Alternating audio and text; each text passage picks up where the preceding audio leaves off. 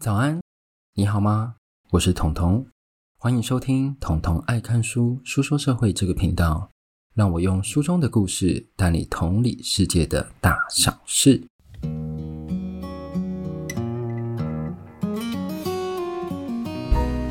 好，今天来到我们第八十二集哦。那第八十二集今天要说这本书叫做《遗忘本能》。然后在说这一本书之前呢，我要先跟各位讲两件事情。第一件事情呢，就是因为我接下来会出国，之前出国是没有停更的，但是因为这次出国天数比较长，所以我就是必须要跟各位请假一集啦。但是我还是回来，大家不用担心。第二件事情呢，就是来念下一个听众的留言，他的标题叫做“从灰暗系风格看出社会的另一面”。我我我不知道我是不是算灰暗系的，OK fine。然后他的 ID 是 KK 九九零，然后内容是。其实我听 Podcast 一般是在 Spotify 收听，特意跑来 Apple 上评分，这点真的是大家的表率。所以大家就是不管是哪个平台听，你就是来 Apple Podcast 帮我留言一下好不好？来点个赞，然后订阅一下，对对对。然后统统的说书真的是很优质的节目，感谢。透过对一些比较灰暗面、比较悲观、或许比较沉重的书本的分享，会促使听众一边去思考，也许我们常视为理所当然的一切，是前人不断努力奋斗的成果。也许在世界的某处，有人正在努力改变中。借由收听节目的同时，我们也会积极的想要去关怀世界，那就是最大的收获。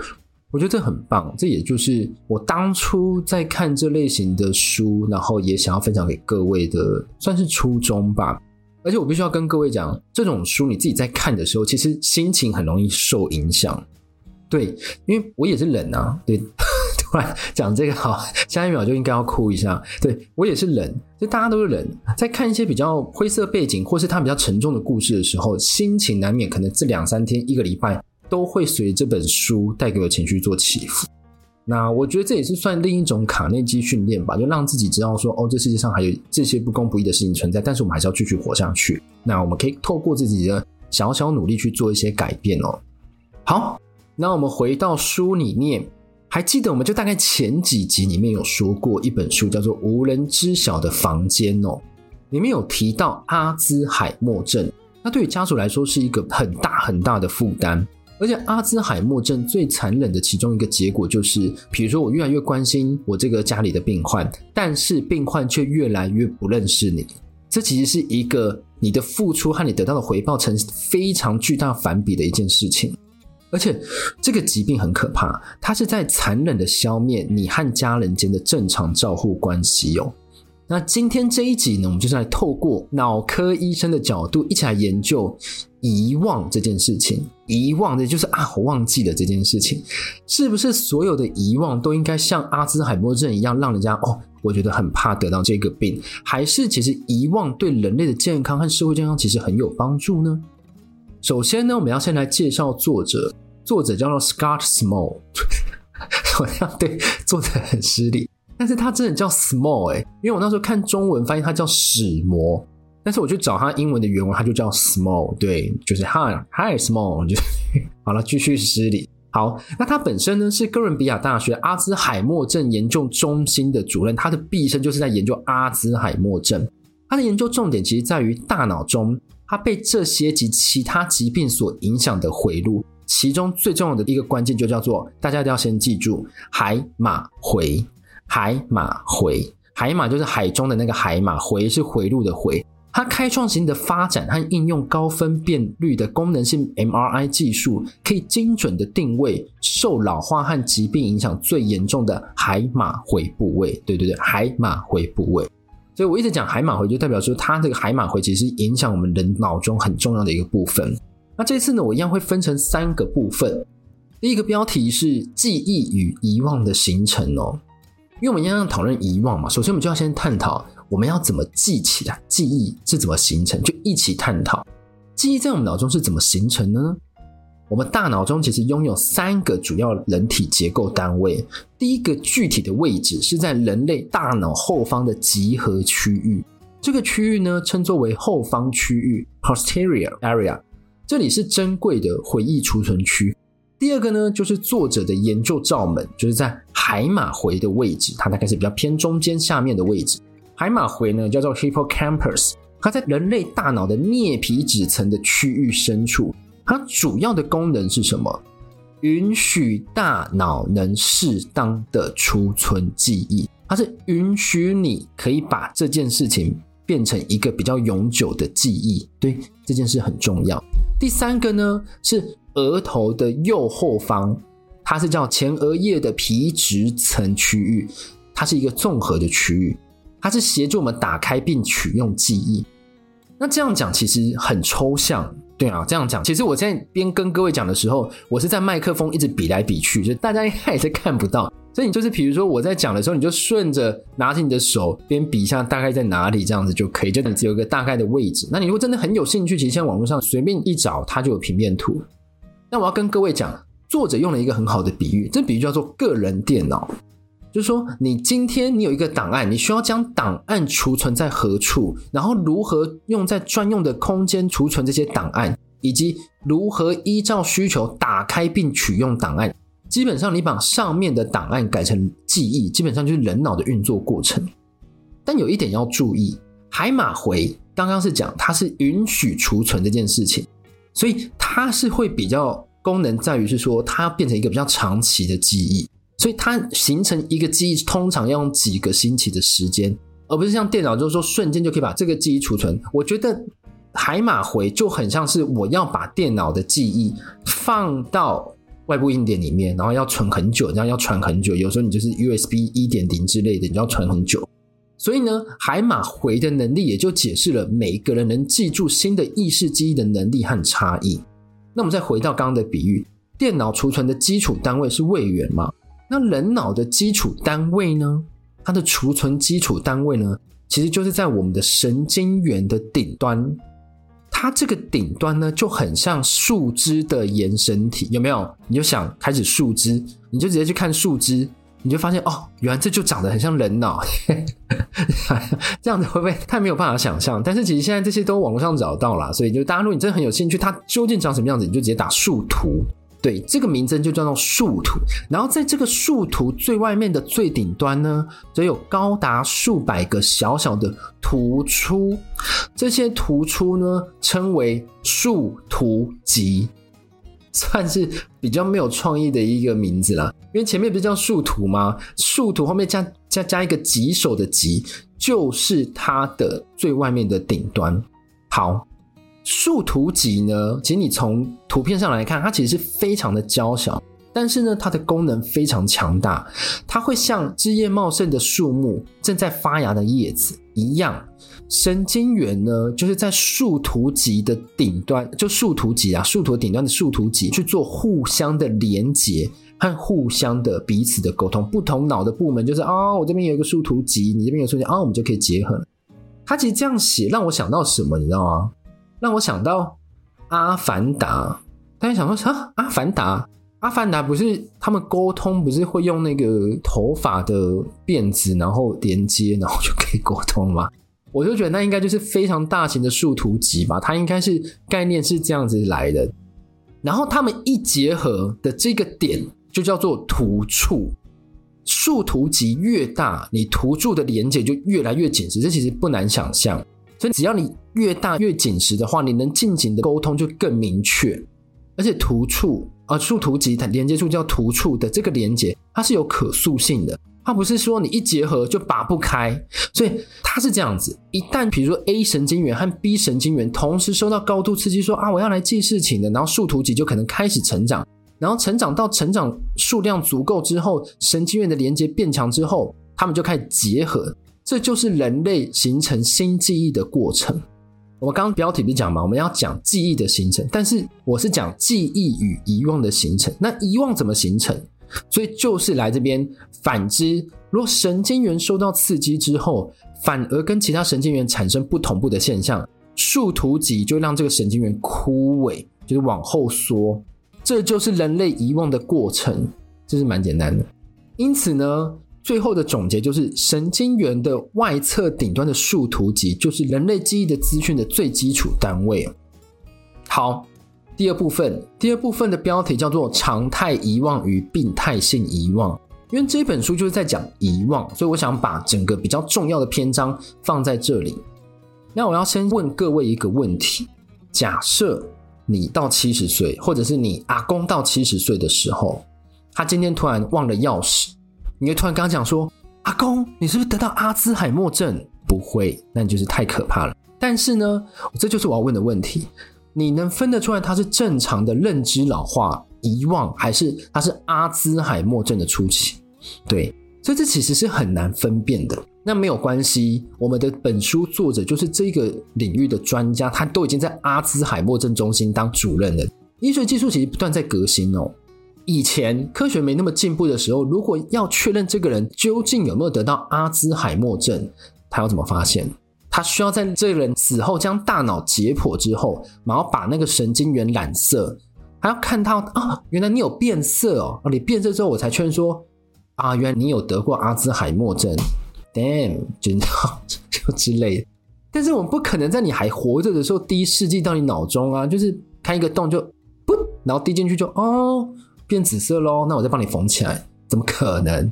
所以呢，作者就用了一个东西，它叫做功能性磁振造影摄影机，它可以用来侦测神经元的退化状况。它方法就是在测量大脑区域的消耗热量。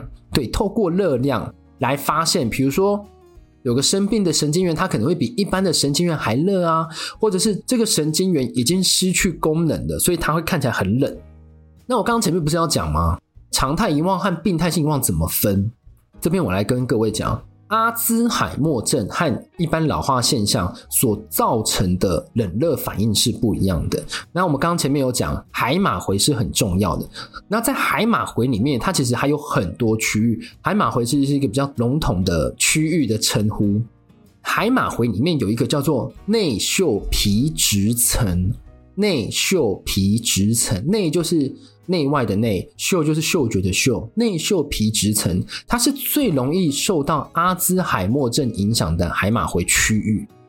然后他就发现，比如说有一个人，他阿兹海默症很严重，已经扩散了，但在海马回区里面有一个叫做齿状回，齿状回就是牙齿的齿，状是状态的状，齿状回，它是不受阿兹海默症所影响，但是呢。齿状回是最容易受到正常老化的影响，所以今天我今天在做这个磁振造影摄影机的时候，我就会发现内嗅皮质层和齿状回这两个，如果你今天是阿兹海默症的话，你的结果就会跟一般的老化是不一样的，它是呈现镜像关系，它是一个非常罕见的结构分离现象。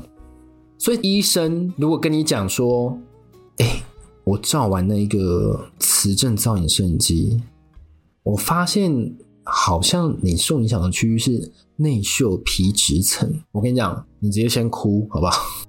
直接先落泪，对，就是你已经听得懂。医生讲说：“哎呦，你居然听得懂。”所以呢，这一个机器可以让医生很精准的比较分析说你究竟是不是阿兹海默症。好。那我其实很常在探讨阿兹海默症，因为其实一般的遗忘我们没有很需要去做探讨，因为比如说像你甚至睡一觉，你隔天起来你就会发生常态性遗忘，这些我们都了然于心。但是呢，阿兹海默症我也一直跟各位讲说，这个症状很可怕啊，什么什么，然后你可能会忘东忘西的，你有看的 Still Alice 什么之类的，但我一直都没有把它系统化的跟各位讲说，阿兹海默症在发病的时候它有什么样的阶段。那因为作者是阿兹海默症的专家嘛，所以他就把阿兹海默症的症状分成阶段。这边我就想要来跟各位去分享比较详细的部分。阿兹海默症呢，在初期你被确诊了之后，它就叫做临床表现前阶段。它这个阶段就开始。那最开始是什么？海马回区域的我们刚刚讲的内嗅皮质层的神经元已经出现功能异常，但是情况是非常细微。被影响的病患可能自己偶尔发现说：“哎，我刚刚吸收的新资讯可能马上就记忆丧失。比如说，他很难想起某个人的名字，而且是最近才认识的。但是呢，这个状况其实很主观。我可以跟各位讲，我也有，对，我也有。所以呢，他没有办法靠记忆测试进行比较可靠的检验，就是可能要再晚一点才能观察出来。所以就经过再经过，你比如说你确诊是阿兹海默症。”你在经过几年的发展，你才能更确定你是不是得到。然后这个阶段呢，叫做前驱症状期阶段。前驱就是往前的前，然后驱动的驱。然后在这个中间阶段呢，阿兹海默症的症状还是限于海马回，但它已经是在地毯式的杀害所有的神经元，所以导致什么？你持续可发觉的记忆力受损，比如说你开始忘记比较久远以前的记忆，你忘了昨天看过的电影啊，你忘记你上个星期参加的晚餐派对，从这个时间点你就开始在进入衰退了，然后你大概在进入五到十年，你就再进入下一个阶段。各位你要听哦，是五到十年，所以你如果今天是照护者，你基本上你都会有需要十几年以上的准备。我想到觉得很辛苦。好，你到五到十年的时候，你最后会进入这个阶段，是最后的一个阶段，叫做失智阶段。失智阶段呢，这时候阿兹海默症的影响已经超出海马回，它会开始往上去进攻上皮质层区域，也就是其他认知能力所在的复杂神经网络枢纽，而且呢。本来它就只会在认知区域嘛，你顶多就是没有办法再记任何东西的。但是它其实是会像癌症一样扩散，但它不是扩散到其他的器官，它是扩散到大脑其他的部分。它前面已经开始慢慢的抹杀你的性格和特质，当它开始深入你的皮质层的内部，影响你脑干的神经核。那这个脑干呢，它的关键的功能就是它要维持你的意识，维持你的基础和你的身体机能，包括你睡眠、饮食、呼吸啊。所以这个就是我之前念的一个留言，有一个观众听得无人知晓的房间留言说，他就是亲身经历的照护者，他看到这些人到最后都长得像骷髅，已经开始连生存都很难了。他所看到的应该都是这个阶段，失智阶段。所以这个病的最恐怖的末期就是在这里，你已经失去任何可能，maybe 你随时都会离开。那书中就有提一个我觉得还蛮耐人寻味的问题，他说：假设一个艺术家他得到阿兹海默症的话，他会失去创作能力吗？大家可以想一下。对，那我刚刚不是有跟各位讲阿兹海默症是有分阶段的吗？所以这个作者就来跟各位讲说。如果今天艺术家他是处于阿兹海默症刚刚第一个嘛临床前的表现阶段和第二个前驱症状期间的话，他依然可以保持他完整的创作能力。但是阿兹海默症，我刚刚就跟各位讲，它会像癌症一样扩散，所以只要扩散到比较深的皮质层的话，就会出现显著的影响。他这边就有一个很实际的例子，在二十世纪有一个艺术家叫德库宁。他一开始的作品呢、啊，他是以细腻度为主，他对人物物体的线条啊、颜色鲜艳都非常的细致。但是他确诊了阿兹海默症之后，随着病情的演化，他的线条越来越粗糙，然后他的很细腻的色彩变成一些比较简朴的色块和简单的色彩。对，所以这就是一个我个人觉得阿兹海默症外显性去影响你职位的一个蛮不错的案例。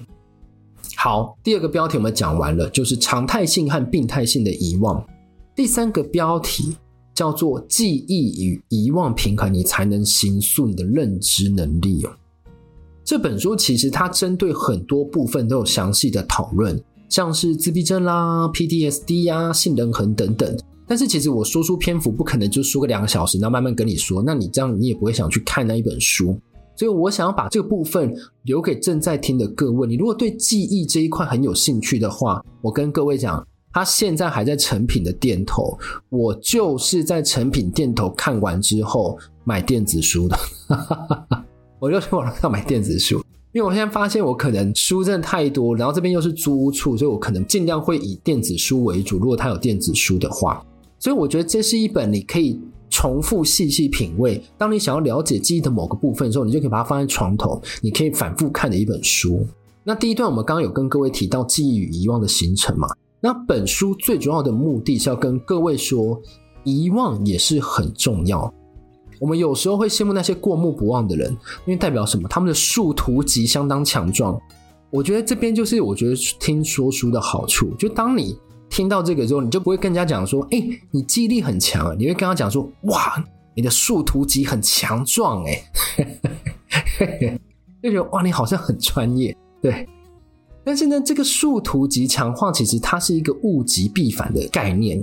那这边举例就是一个自闭症的患者，自闭症患者基本上他都会有拥有非常杰出的记忆力，但它主要是一种特定类型的记忆力，他这个记忆力是缺乏综合化的联想特质。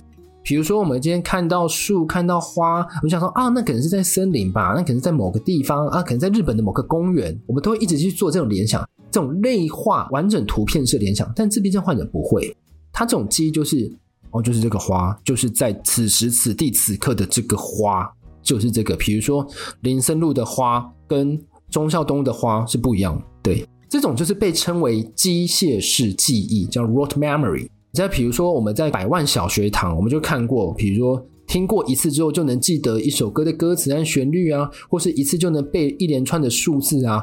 我曾经看过，我不知道是不是百万小学堂，就是某一个电视节目，他把台湾从北到南所有的地名背一遍。我想说，嗯，你要不要去看一下？就是你可能 会有一些自闭症的一些症状之类的。但这个不是一个你很会记，就代表说你今天自闭症患者是没有相关的，好吗？只是自闭症患者通常会显现出这一个症状。那这种机械式记忆的例子，他们代价有两个。第一个就是我刚刚讲，他们无法类化记忆。类化其实是人类在记忆的大脑里面是很重要的元素，它是将个别的元素综合化。我刚刚不是有举例了吗？所以它是去整合到整体。第二个代价是他们没办法常态性的遗忘。他们树突击很强壮，他没办法去，你知道衰落什么，所以自闭症患者遗忘的控制节点都被关闭，这边就会导致什么？你可能暂时想不到，就是说哦，其实他们会一直很会记东西啊，但是有一个部分就是他们没办法一直去追求新事物，因为追求新事物，他们要记住的东西就是全新，所有的每一个 A 到 Z 所有的东西都要记忆起来。这边有一个还蛮不错的例子，假设。今天我要从学校走回家里，maybe 我今天可能是走啊、呃、忠孝东路走一走，走到罗斯福路，然后就可以走回家。那我今天可能想说啊，我想要换 B 条路，可能从另一条小路，然后走一走，再接到罗斯福路再回家。maybe 我们就是可以这样一直换来换去。但是自闭症患者是不行，他是拒绝改变，因为对于自闭症患者来讲，他有一条新的路，他就吸收多少他忘不掉的记忆。所以有一些自闭症患者，他们对于非常固定的模式是非常相当强烈的执着。好，那自闭症患者大致上的介绍就到这里了。那他其实这本书里面还有讲很多关于海马回啊，然后关于记忆记忆层怎么影响这个，大家可以自己去看一下。那我要讲的是，我这边不是举了两种例子吗？一个是病态性遗忘，就是很极端的遗忘例子；另一个呢是机械式记忆，很极端的记忆例子。两方都是记忆和遗忘一方过强所导致的现象。那说说我，我以前很很羡慕那些过目不忘的人，但是我在看完这本书之后，我其实不再觉得说啊，我的记忆怎么比他差，什么什么之类。我取而代之是这样想，我觉得哦，好险我的大脑是有适当的遗忘，我们才能够记住新的记忆和新的事物，而且适当的遗忘其实也有助于你去原谅别人。你不再记得这个人在某时某地伤害你的事情，而且巨大的悲伤，你也可以透过身体的遗忘机制慢慢去复原，这真的比较有效。所以，当你要安慰一个人失恋，或者是他怎么样，就是比如说对方劈腿，他很难过，或是他的宠物去世什么，有时候你讲再多其实都没有用。最有效的遗忘机制就是什么？让他哭吧，哭到睡着之后。他在睡眠中，他的大脑就会去把他的树突击剪掉一点一点，所以他的记忆就会慢慢的开始消失。这样子开始才是真正的你正在复原的路上。所以大家，如果你下次知道说你有很难过的事情该怎么办，你就是生气到睡着，哭到睡着，或者是喝酒喝到睡着，这个也 OK。因为书中里面也有提到，这个跟杏仁核有关系，但就是大家可以自己去发掘。所以其实你只要睡觉醒来之后，你就会发现。隔天的你比昨天的你还要再复原一点，对，所以整个睡眠就是一个修剪树图集的过程。其实你把它拟人化之后，你就会觉得说你在睡觉的时候里面就有一个园丁，就是每天在帮你捡东西，这样觉得还蛮好玩。对，好，那我们今天的说书呢，就到这里。那也相信各位应该也也有蛮多的收获，在这一集，我觉得也是蛮多不一样的新概念呐。那希望大家有喜欢喽。如果你喜欢我的节目的话，欢迎到 Apple Podcast、Spotify 帮我五星好评。那我们下一集可能应该是会在一个月后见呐，除非我一回来超级认真看书，一天就看完，对，不然就是应该是会到下一个月后啦。那还是要继续支持哦，所以我不会轻易的就这样把这个频道放掉。好，那感谢你的收听，我们下次再见喽，拜拜。